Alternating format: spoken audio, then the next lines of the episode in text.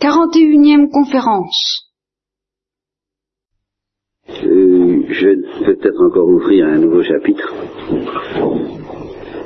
qui a plusieurs avantages. Euh,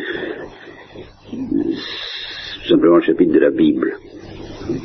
Alors, il a l'avantage d'être biblique, n'est-ce pas? C'est-à-dire d'être, en principe, accessible à toutes les formes d'esprit, ces tournures d'esprit, hein, qui sont plus ou moins accessibles aux spéculations théologiques. On, ne s'en privera pas. Mais on partira peut-être un peu plus de, de la Bible. Deuxième avantage, ah ben alors, pour moi c'est très précieux. Euh, d'une part, il y a toujours une base de départ que je n'ai pas à déterminer. oui, merci, Voilà, je vous, vois mieux, vous voyez peut-être moins bien.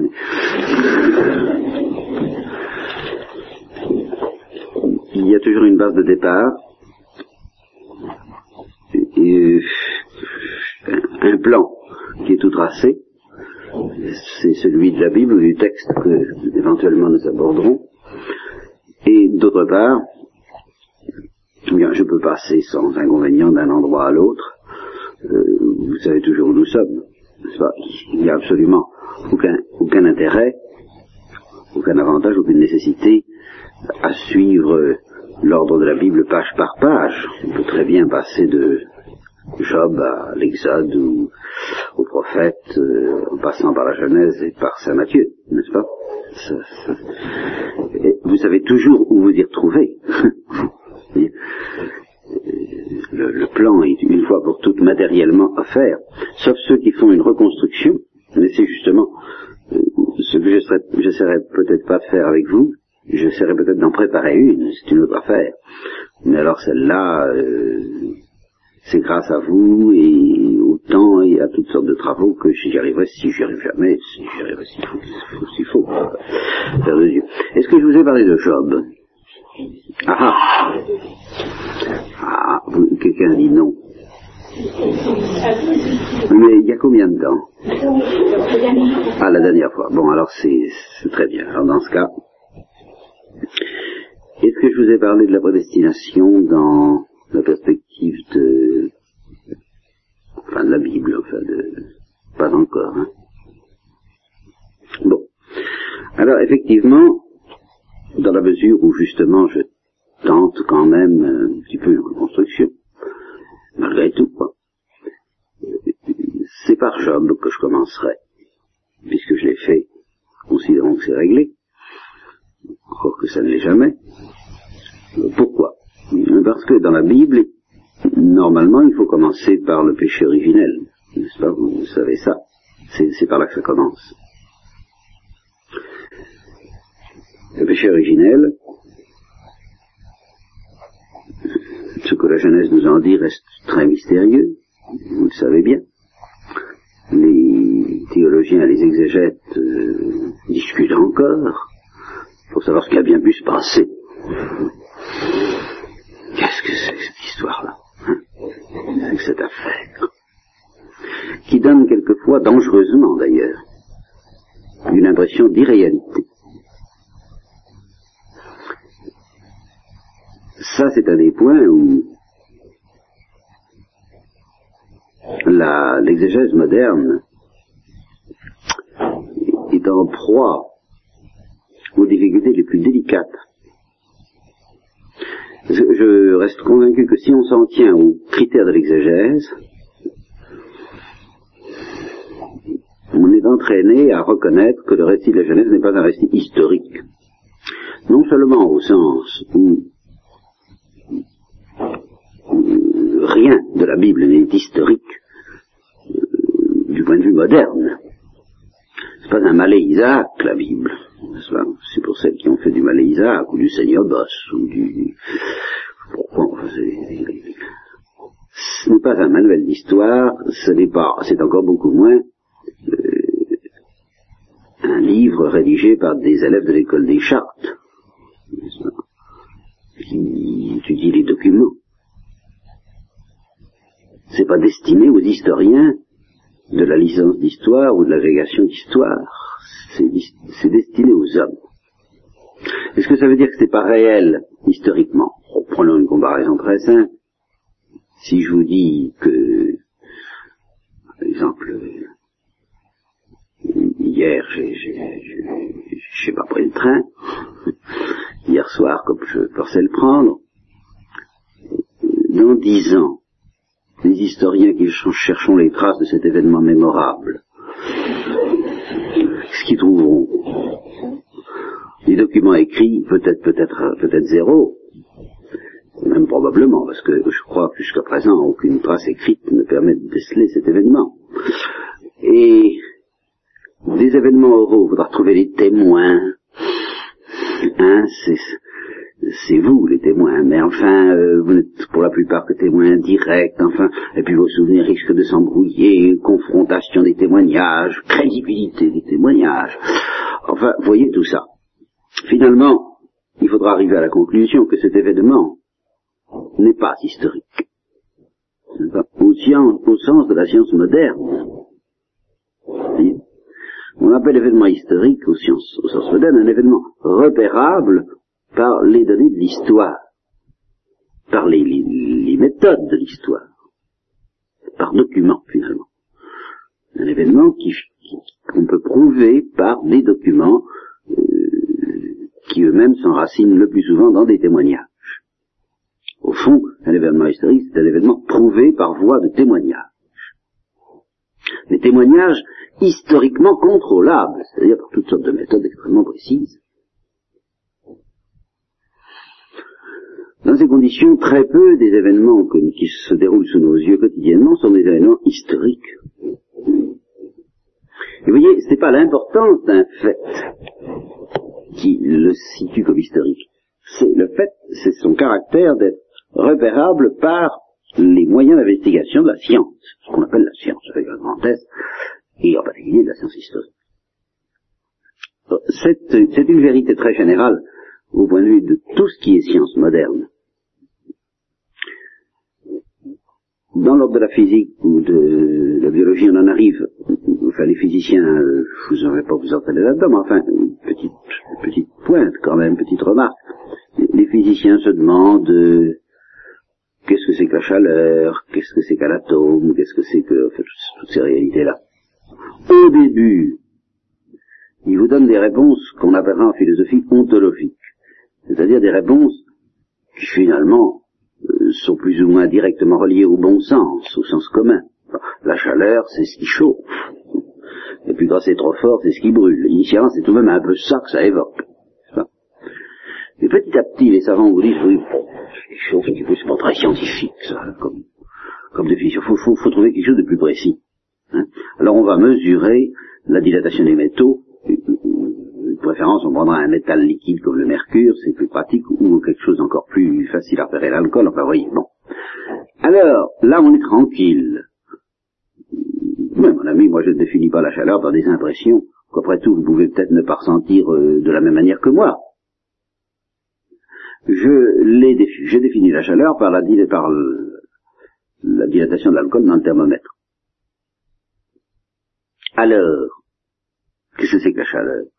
Physicien Eh bien, c'est le chiffre que j'obtiens au bout d'un certain nombre de manipulations. Je fabrique un appareil qui s'appelle un thermomètre, je m'en sers dans certaines conditions, je le place dans la chambre, par exemple, quand il s'agit de mesurer la température, j'obtiens un chiffre, j'appelle ça la chaleur. Ça n'a plus rien à voir avec ce que vous sentez. Vous comprenez? Alors nous sommes délivrés de, du caractère euh, très euh, dangereusement subjectif des qualités sensibles. Nous sommes en terrain solide. Alors c'est ce qu'on appelle, je vous signale ça en passant, mais vous allez voir comme c'est important au point de vue de notre foi. Vous allez voir ça comme ça, brusquement. Vous c'est, ces chemins dont on ne s'aperçoit pas où ils vont, brusquement ça débouche en plein dans, dans, le château ou dans la prison. Alors, euh, c'est important ce chemin. Alors, ce qu'on appelle une définition opérationnelle, par opposition à ce que j'appellerais une définition ontologique. Une définition ontologique, c'est une définition qui a l'illusion, ou la, prétention ou l'illusion de nous dire ce que sont en réalité, quelle est la réalité à laquelle nous avons affaire, profondément, Par exemple, dire de l'homme que c'est un animal raisonnable, c'est une définition qui a la prétention d'être ontologique. Vous voyez?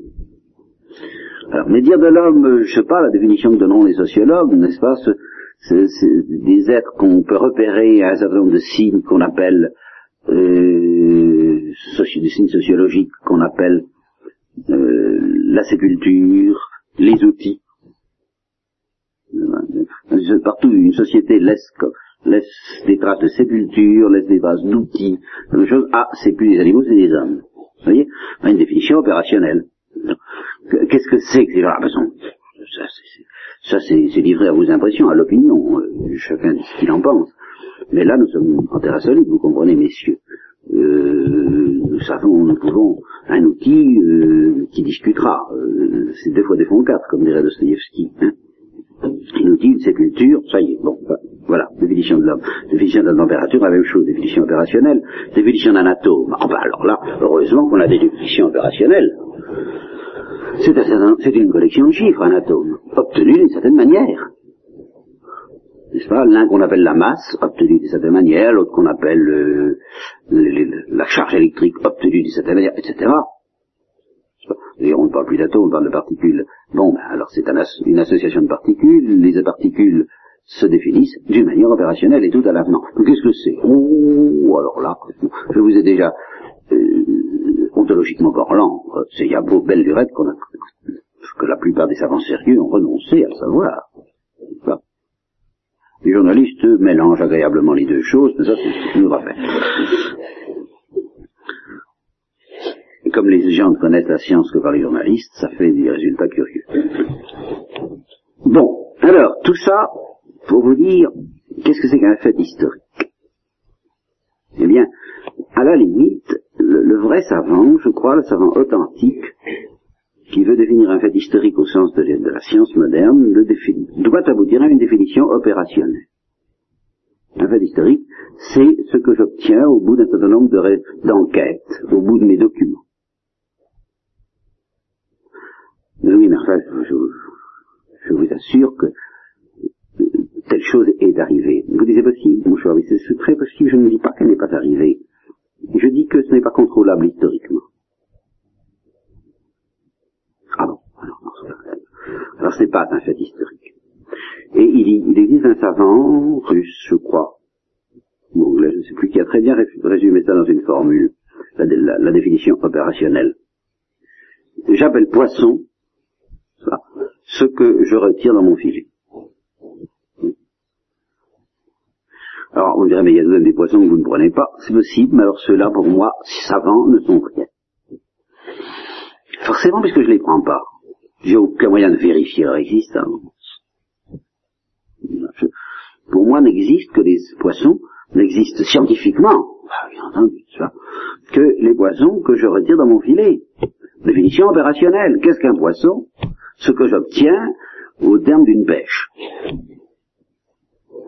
Ça, ce qui se trouve circonscrit dans une nacelle que je peux définir euh, par ses dimensions, sa situation. Ben voyez, je, je définis ma nacelle, je fais un certain nombre d'opérations, c'est-à-dire je passe la nuit en mer, euh, bon, je reviens, la nacelle qui au départ se présentait comme vide et pesantant, à l'arrivée se, se, présente comme pleine et pesantant et comportant des objets isolables par des moyens scientifiques également, ça qu'on appelle les poissons.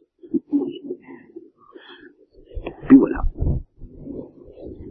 Donc ce qui reste, les poissons qui, les malheureux poissons qui n'ont pas été pêchés n'ont pas d'existence historique.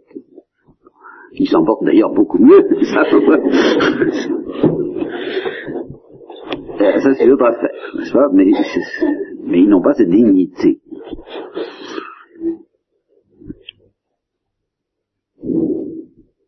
Alors, tout ça c'est pour arriver à vous dire, ben, les, les, faits de la Bible sont-ils historiques? Vous voyez, c'est pour ça, c'est même très important question.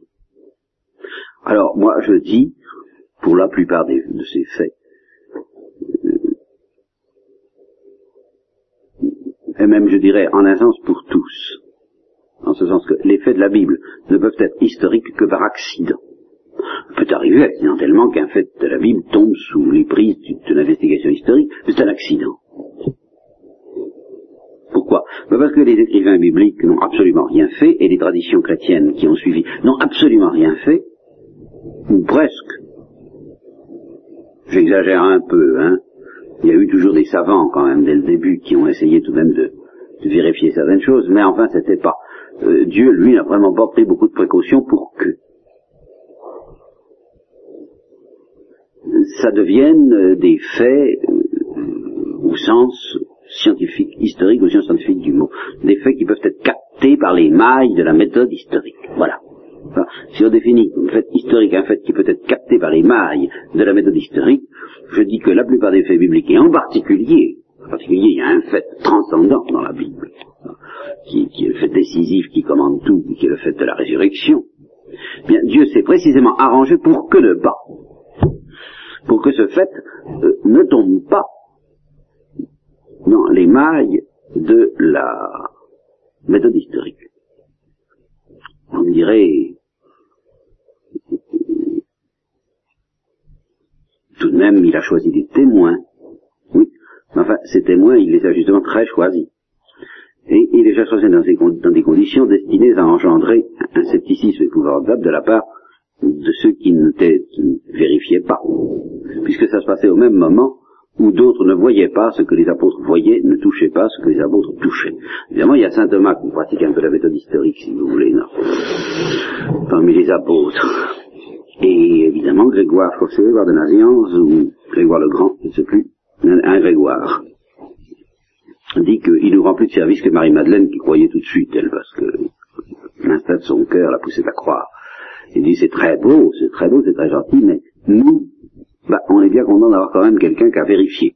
Vous voyez Donc tout le monde a un petit peu de science historique là-dedans. N'empêche que si vraiment la résurrection était un fait historique, eh bien, on n'en discuterait pas, c'est très simple. Ce ne serait pas un objet de foi. Je ne dis pas que ça, ça, pourrait ne pas être un objet de foi, mais enfin, euh, il trouve que dans l'économie actuelle, Dieu a voulu que ce soit un objet de foi, c'est un objet de foi. Il y a des témoins, mais ces témoins non, ne sont pas en quantité suffisante et en qualité suffisante au point de vue historique. Justement, Marie-Madeleine est un très mauvais témoin, question d'histoire, qu'est-ce vous dis, moi C'est ce que dit Grégoire, elle croit tout de suite. Hein. C'est pas ça qu'il faut faire.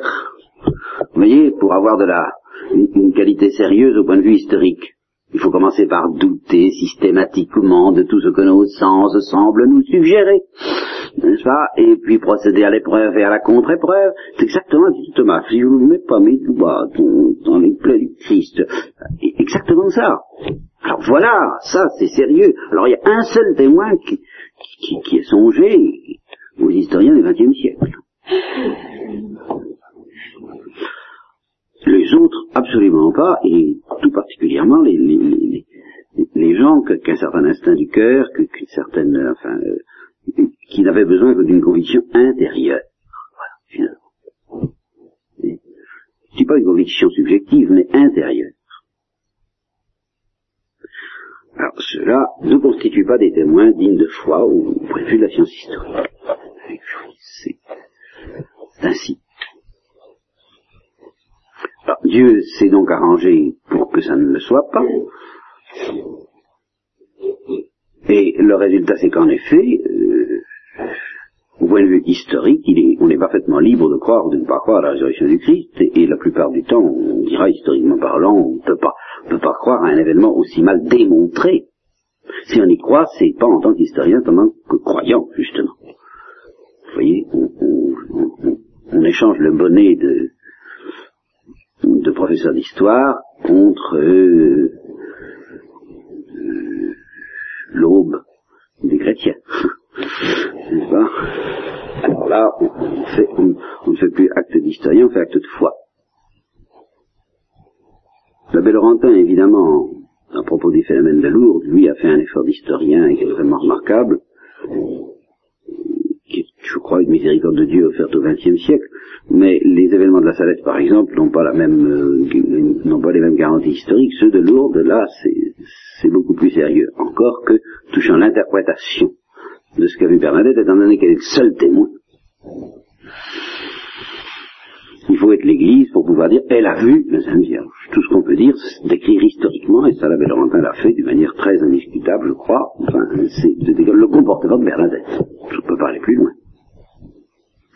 Conséquent, tout ce qu'on pourrait faire là encore au point de vue historique, si tout se passait au mieux, ce serait de décrire le comportement des apôtres. Ce serait déjà énorme, remarquez. Hein Mais on ne pourrait pas aller plus loin. Bon. Alors donc, c'est pas historique en ce sens-là. Mais alors, ce qui est très dangereux, c'est justement le caractère ambigu du mot historique. Si on vous dit la résurrection n'est pas un fait historique, et ça se dit beaucoup en ce moment, qu'est-ce que le brave peuple va comprendre, lui? Ben, c'est que c'est pas arrivé, tout simplement. N'est-ce pas? Ah, mais c'est une toute autre histoire, ça, hein? Vous voyez? C'est comme si je disais, les poissons qui sont dans la mer ne sont pas des poissons scientifiques. Il n'y a pas de poissons scientifiques dans la mer. Il n'y a que ceux que je pêche. Alors, conclusion du brave peuple, il n'y a pas de poisson du tout. Vous voyez? Alors, dire que l'événement de la résurrection n'est pas arrivé, et même qu'il n'est pas arrivé, non seulement il est arrivé, mais il est arrivé à une certaine date, à un certain lieu. En ce sens-là, ben, il faut tout de même admettre que cet événement historique et non pas un événement mythique. Parce qu'il y a les événements historiques vérifiables par les méthodes de la science, il y a les événements mythologiques.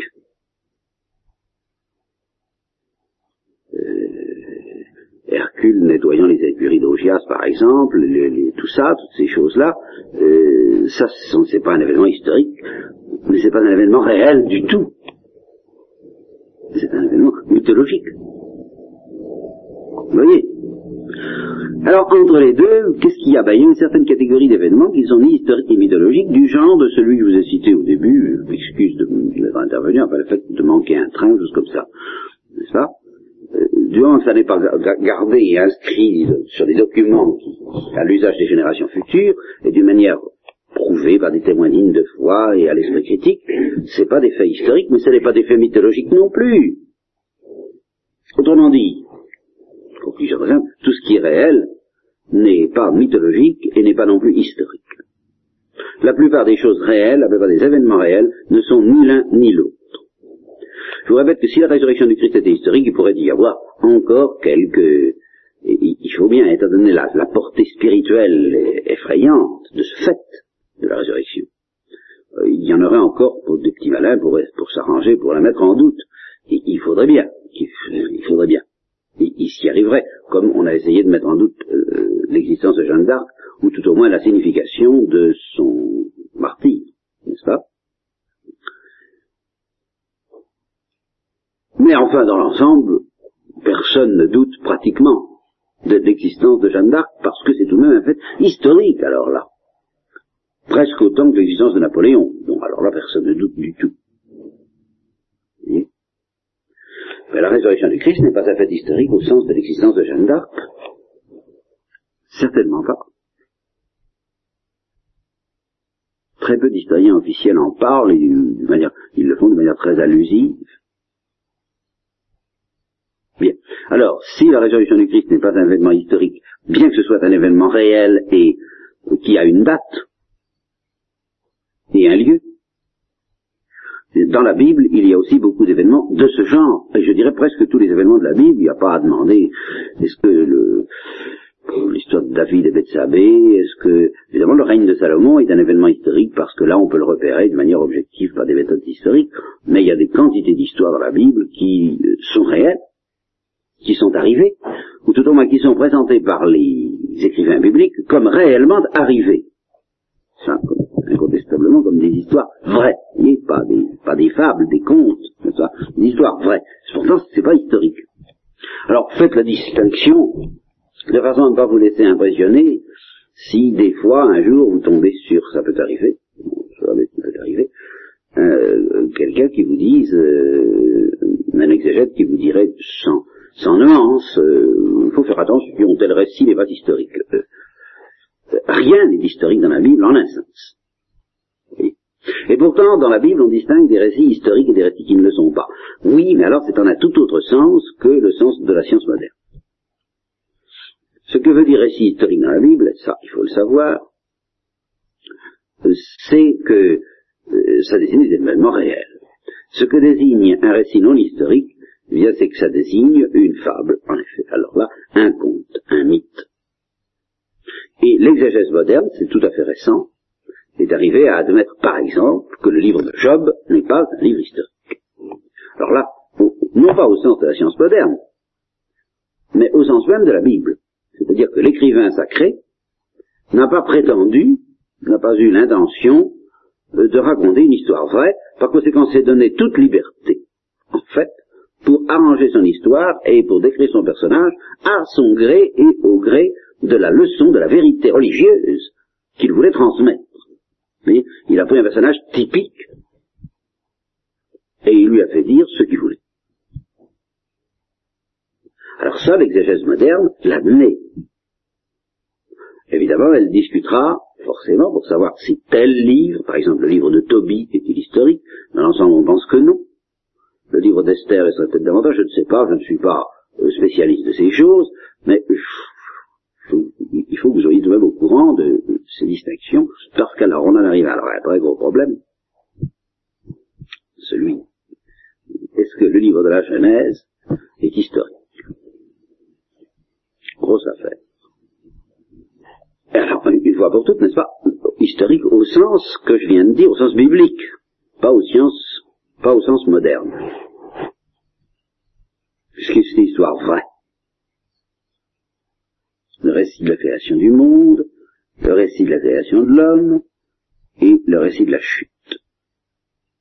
Alors je vais vous montrer comme c'est délicat. Il y a quelques jours, je faisais, justement, j'entreprenais à Nancy de faire un petit peu ce que je fais avec vous, euh, commencer une méditation sur la Genèse. J'avais passé plusieurs instructions à parler du péché originel et de Job, parce que je leur expliquais que Job, c'est le livre, ça, je vais y revenir peut-être si je ne vous l'ai pas suffisamment dit, qui nous aide à prendre conscience concrètement, existentiellement, je disais, du péché originel, du fait que nous sommes dans, euh, sous le coup de quelque chose de très lourd, très mystérieux qui s'appelle le péché originel, et Job est celui qui, dans l'obscurité, mais c'est toujours dans l'obscurité finalement que nous découvrons cette réalité, dans l'obscurité prend conscience de ça, jusqu'à quelque chose qui va. Voilà. Ça, ça, ça, prend des proportions assez effrayantes dans le Job, mais sinon ça vient à ça. Quelque chose qui ne va pas entre l'homme et Dieu. Il y a quelque chose qui ne va pas. Le livre de Job, c'est le livre de quelqu'un qui prend conscience de cela avec scandale, avec stupeur, avec révolte, même à certains égards. Voilà. Donc, c'est le livre de quelqu'un qui prend, qui, qui reçoit la vraie révélation, la révélation concrète, cuisante, amère, et bouleversante, et dangereuse, même à certains égards, du péché originel. C'est ça, la vraie révélation du péché originel. Mais c'est ça que j'ai expliqué. Bon. Après ça, j'ai parlé. donc, j'ai pu parler du péché originel tel qu'il est présenté dans la Genèse en passant vite, puisque c'est un récit très mystérieux.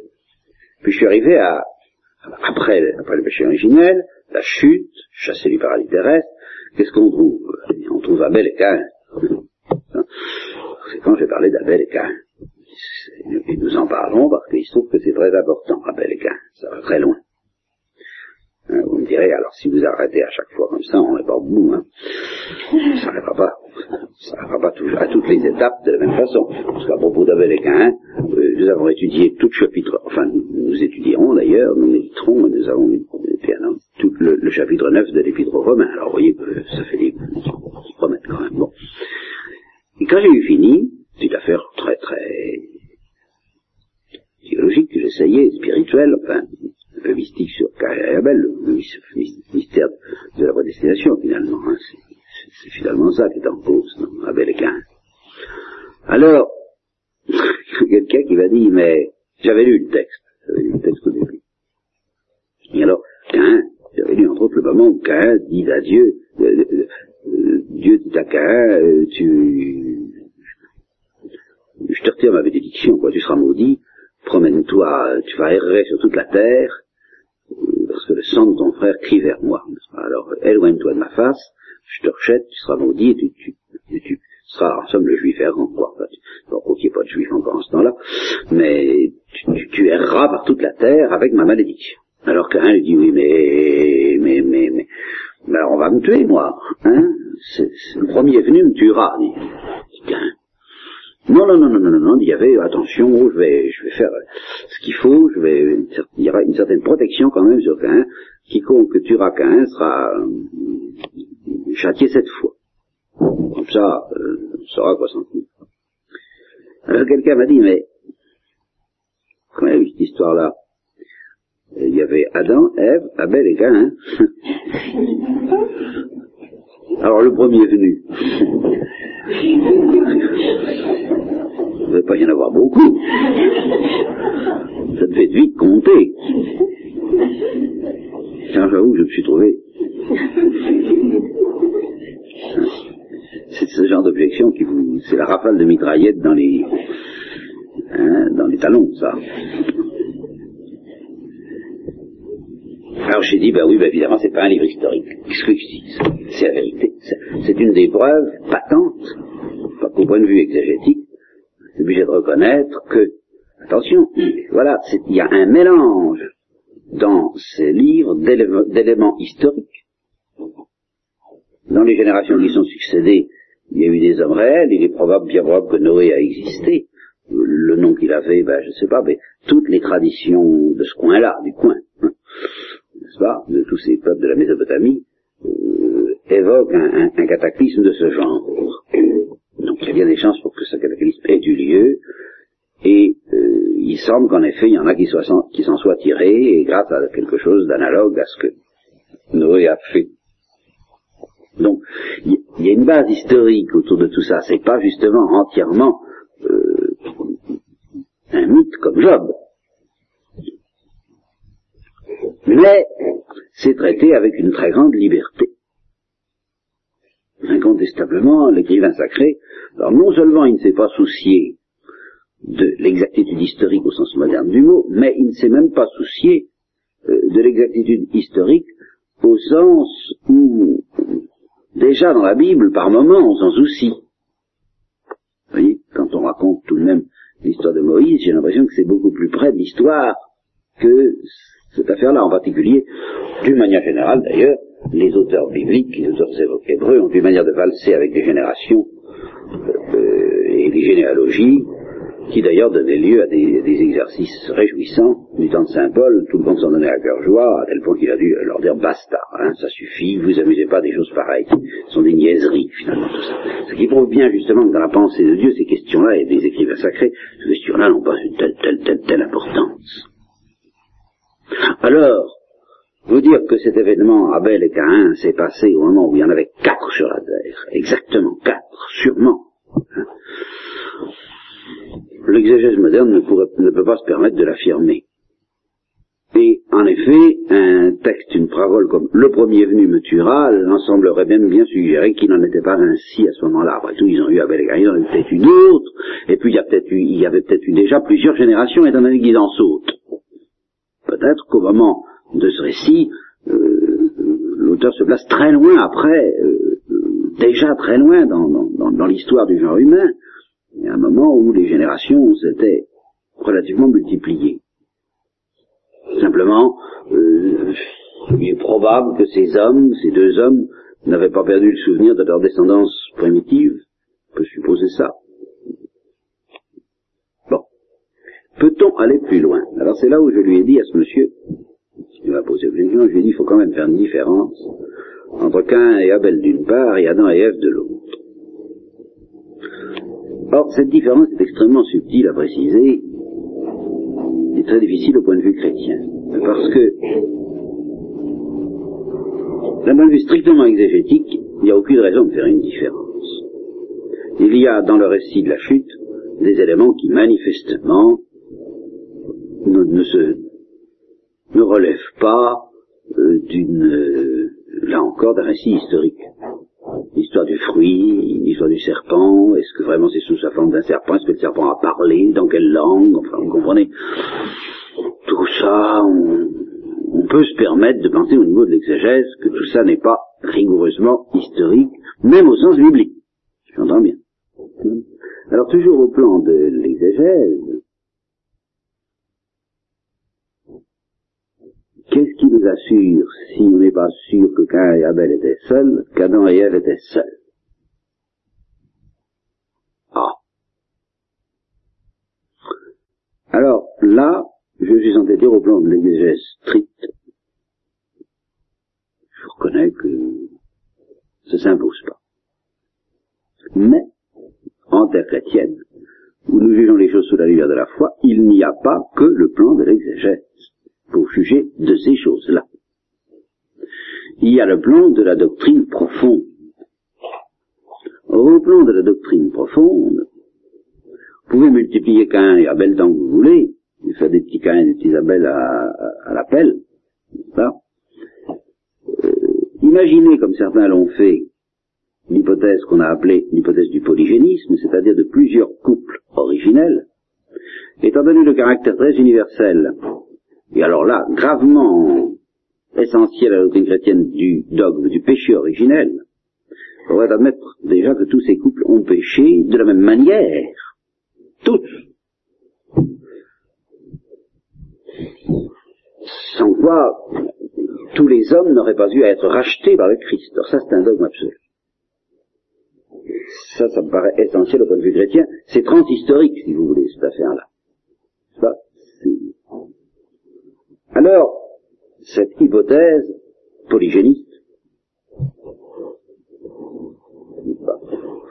se heurte. Ce qui me gêne, c'est pas l'événement, je vous le dis une fois, je vous le répète pour ce, c'est pas l'événement qui me gêne, c'est l'attention qu'il provoque parmi vous. Sachez-le. Alors,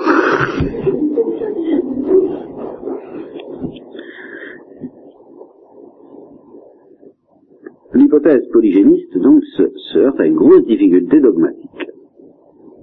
Et à cause de cela, Pie XII a mis en garde contre cette hypothèse polygéniste. Vous voyez? Et alors ça, il faut en tenir compte parce que c'est transexégétique, cette histoire-là. C'est pas l'exégète qui peut parler là-dessus. Alors c'est là où les exégètes doivent avoir conscience, ce dont les, les exégètes profonds ont très conscience que l'exégèse est quand même une très drôle de science. Pourquoi? Parce que c'est une science qui utilise des méthodes historiques sous la lumière de la foi. Alors, il n'y a pas à s'étonner que de temps en temps, la lumière de foi intervienne pour trancher des questions qui, au niveau des documents, semblent absolument impossibles à trancher. Par exemple, l'hypothèse du polygénisme. Si on admet que dans le récit d'Adam et Ève, il y a bien des éléments mythiques, pourquoi pas l'unité du couple? Pas Bien sûr. Mais il y a le dogme. Bien. Alors, il reste qu'il y a d'autres considérations qui ne sont pas non plus d'ordre exégétique, mais qui ne relèvent pas non plus uniquement de la foi, et qui ne favorisent pas l'hypothèse polygéniste. Ce sont des considérations sinon scientifiques, du moins philosophiques, ou de philosophie scientifique. Ça n'est pas si simple ni si confortable, euh, du point de vue strictement de euh, l'histoire du genre humain, d'imaginer plusieurs couples au départ. D'abord parce que ça se situe nécessairement dans la perspective de l'évolutionnisme. L'évolutionnisme commence à subir à l'intérieur des savants, à l'intérieur de la science, quelques coups de bélier qui n'ont l'air de rien, qui ne font que trembler un peu, si vous voulez, sur ses bases. Dans dix ans, dans vingt ans, qu'est-ce qu'il en restera de l'évolutionnisme? Il, restera quelque chose. On ne reviendra pas strictement, purement et simplement en arrière.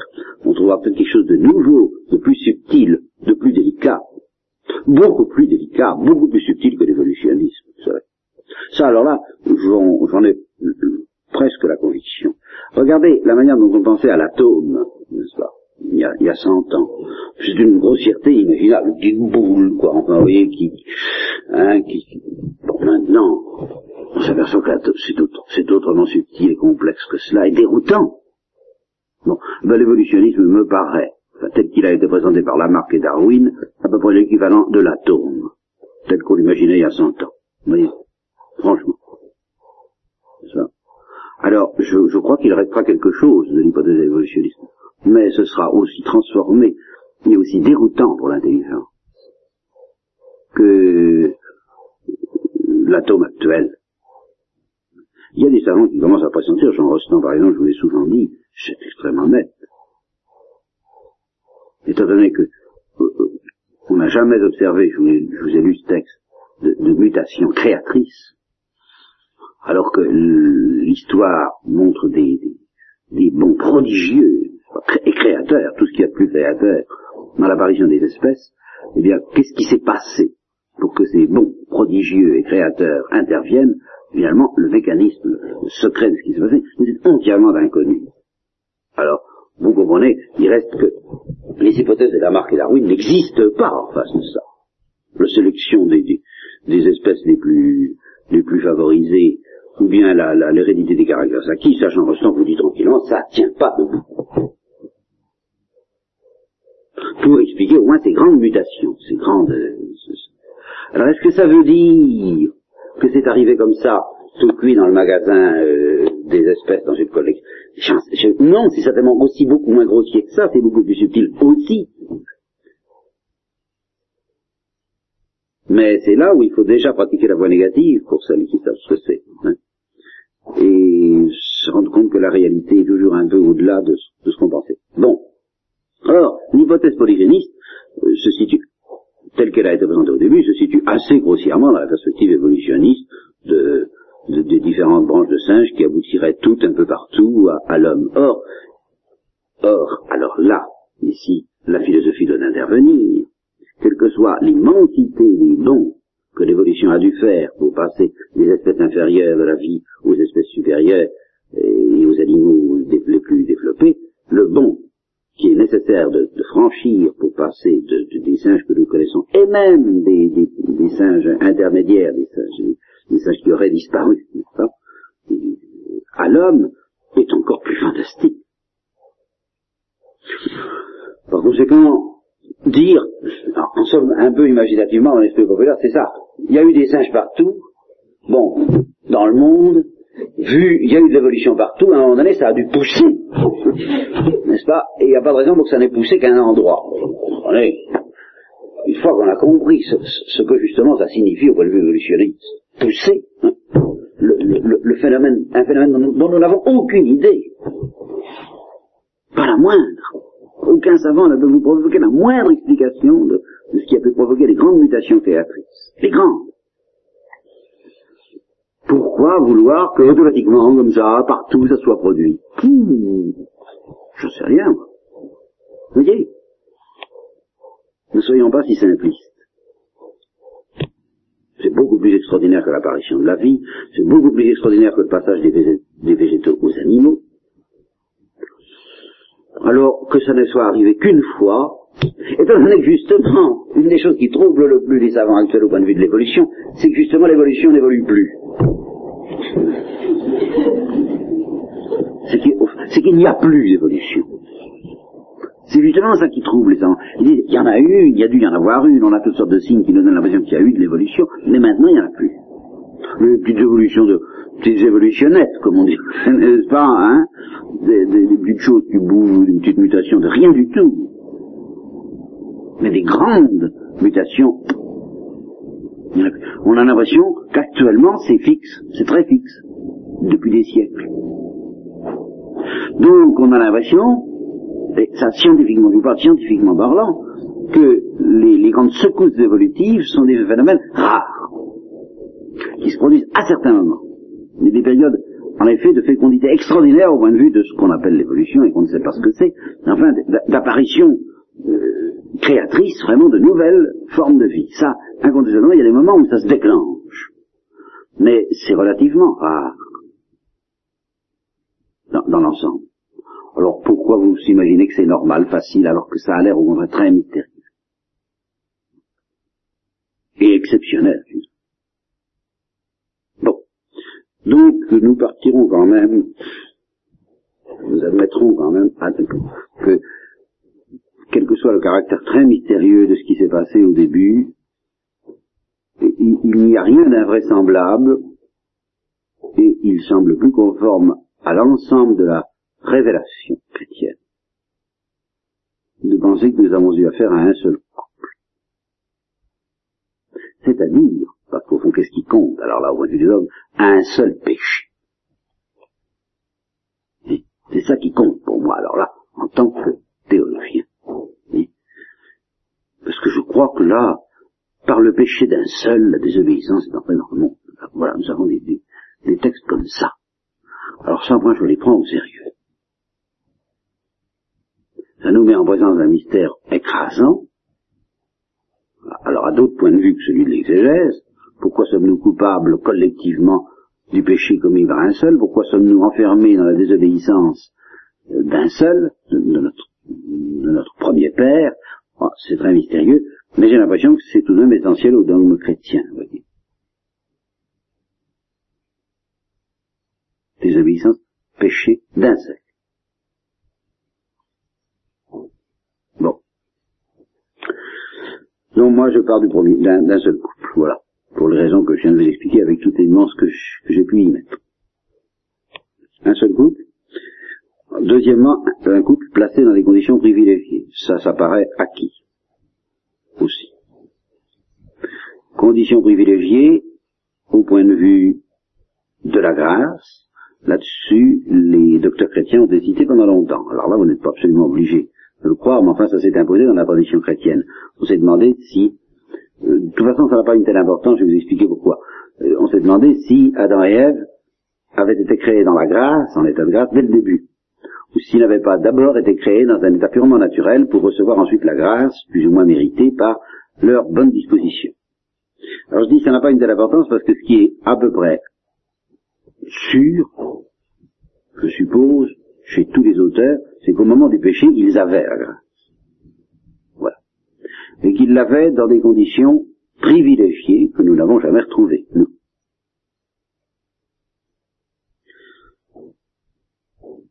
Alors, sur ces conditions privilégiées, la tradition chrétienne est à peu près unanime.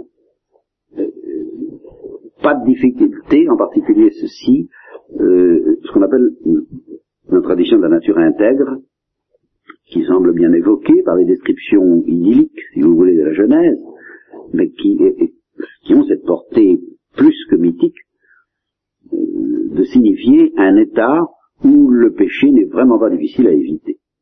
Pas de tentation. Alors je vous l'ai souvent dit, nous, nous avons tout de suite la tentation, en pensant à cet état, de se dire, bah, si, si j'y avais aidé à leur place, j'aurais pas péché. Hein. C'est, vraiment...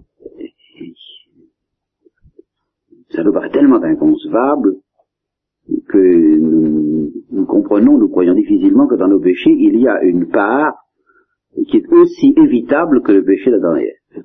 Et que c'est cette part-là que Dieu nous demande surtout d'éviter.